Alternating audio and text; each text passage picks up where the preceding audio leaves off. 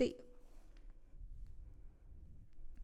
Bienvenidos lectores del Heraldo de León. El día de hoy me encuentro con Nadia Orozco, quien publicó en días pasados su primer, su primer libro, La Casa de Tau. Tau. Es, es un libro de fantasía que se centra en una chica de nombre Samai, la cual un día recibe una misteriosa carta en donde la felicitan por ser aceptada en una academia de música. A partir de ese momento, la vida de esta joven no volverá a ser la misma. La Casa de Tau es una historia con toques de drama, amor, música, pero sobre todo fantasía. ¿De dónde surge la inspiración? Bueno, eh, la inspiración surge por un sueño que tuve respecto al lugar donde se desarrolla la historia, no tanto como de la historia, sino que mm, me vi como paseando por las zonas de, del lugar donde se va a desarrollar esta historia. Y yo dije, es que este lugar es padrísimo, me encanta. ¿Qué clase de lugar sería esto, no? Y entonces ahí me puse como a divagar yo misma ahí en mi cama de qué sería ese lugar, quiénes se moverían por ahí, los personajes. De ahí fue como saliendo poco a poco la inspiración, además de que durante una parte de mi vida conviví con mucha gente que era músico.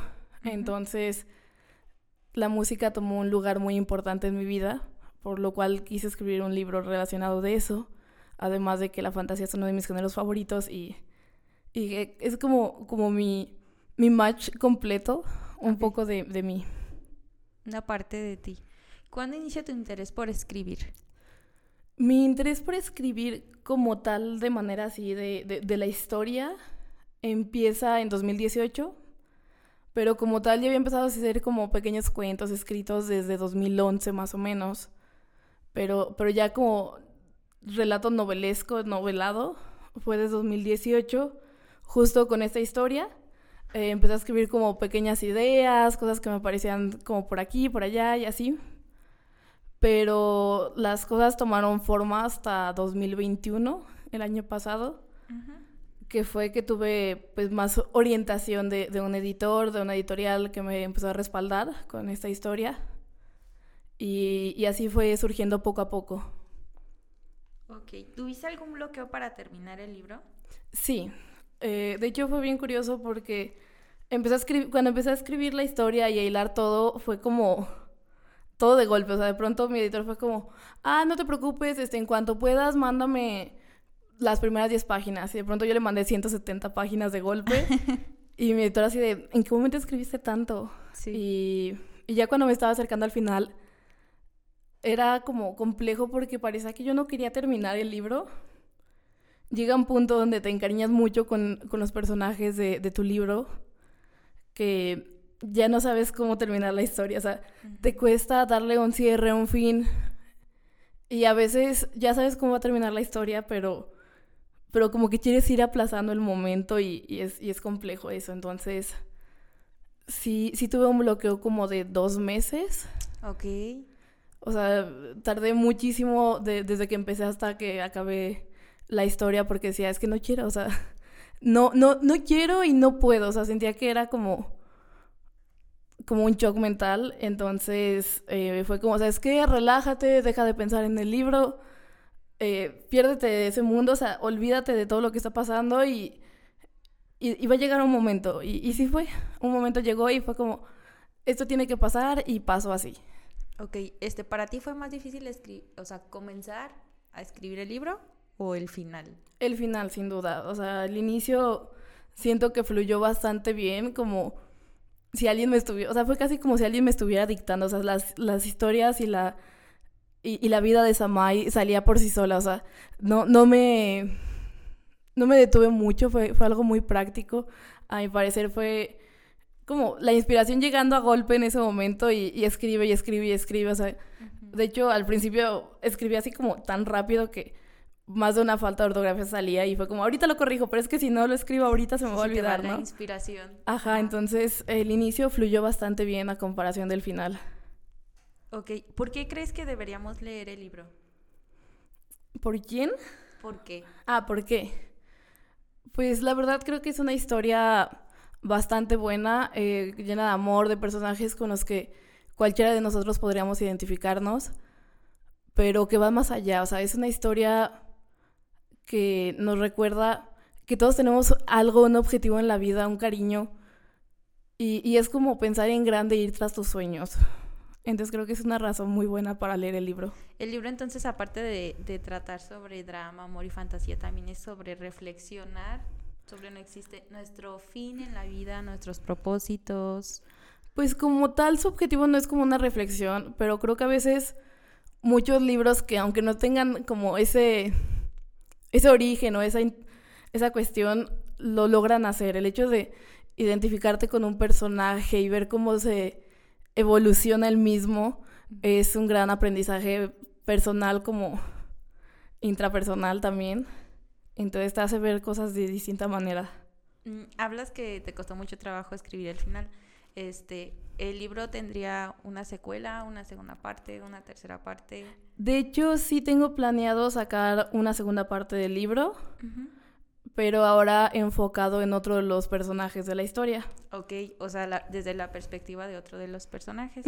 O sea, tiempo transcurrido, pero la perspectiva de otro personaje como tal. Ok, suena muy interesante. Eh, por último, ¿nos podrías recomendar algún libro que todo lector deba tener en su repisa? Yo creo que un libro que marca la vida de muchas personas, o al menos en mi vida me marcó, fue eh, Las Crónicas de Narnia. Ok. Es considerado un libro infantil, bueno, novela infantil, pero creo que la idea de generar tu propio mundo para de fantasía y todo eso y, la perspectiva que cambias, creo que son la clase de libros que no importa cuántas veces lo leas, vas a encontrar cosas que te van a ayudar en ese momento, que van a ser significativas para ti en ese momento. Y, yo creo que es uno de mis libros favoritos. Ok, este, déjame despido. o sea, para cerrar este canal. Eh, quiero agradecer a Nadia Orozco por su tiempo y a nuestros lectores del Heraldo de León. Eh, nos escuchamos la próxima. Y listo. ¿Cómo te sentiste? Bien, este, normalmente cuando hago esas cosas como que empiezo muy nerviosa y luego como que... Ajá, sí, siempre es así al inicio. No te creas que... yo lo hago muy seguido. Te digo, es algo que acabo de proponer, es algo en lo que estoy trabajando, es algo que yo hablé con nadie. Le dije, ¿sabes? Con esta Alejandra. Ajá.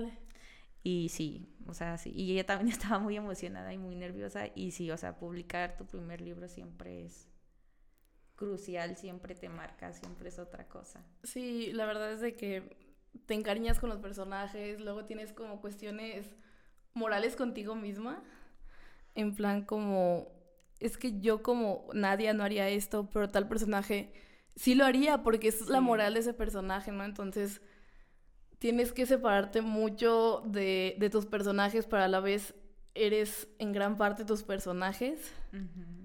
Entonces sí es como, como una lucha interna contigo misma de, de lo que está bien, de lo que está mal y, y, toda esa clase de cosas. Y no llega un momento a lo mejor en donde te confundes a ver quién sí eres tú y quién no. ¿No te pasa? Sí, de hecho, alguna vez alguien preguntó, ¿y tú serías Amai? O sea, en, tu mundo, ¿tú eres Amai?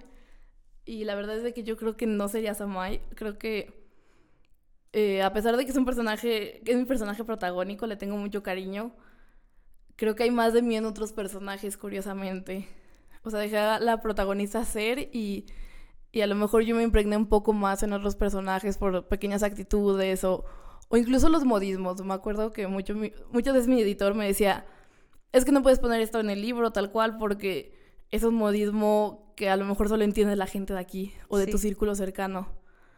Y, y se intenta que sea algo que todo el mundo pueda entender, que no importa la parte del mundo en el que lo leas sea comprensible. Entonces era como, quita esto o, cámbialo por esto o haz esto y, y así. Entonces, pequeñas cosas que tú no te imaginas que puedan ser tan importantes lo son. Ok, pues te agradezco el tiempo. No, a ti muchas gracias. Sé que estabas muy ocupada. más que nada la semana pasada. Esta semana sí fue como más relajada, pero la anterior sí fue como, es que tienes esto y esto y esto y es como... si no te dabas tiempo. Sí, de todos modos, este, se supone que se va a subir el miércoles eh, a Spotify. este, también en, en, la página, si gusta seguirnos eh, de Facebook, de Instagram, de Twitter, del Heraldo de León, ahí también se va a compartir. Yo te voy a enviar el link antes de que, de que lo subamos. Este, por lo general siempre pongo una descripción, agregamos un link. Y quería pedirte de favor si tuvieras una foto con tu libro. Sí. Que pudieras pasarme. Te la mando Para agregarla al podcast en la descripción y también para indexarla a Facebook. Ok. Sí.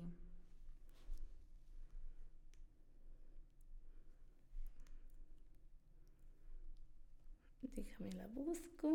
Sí.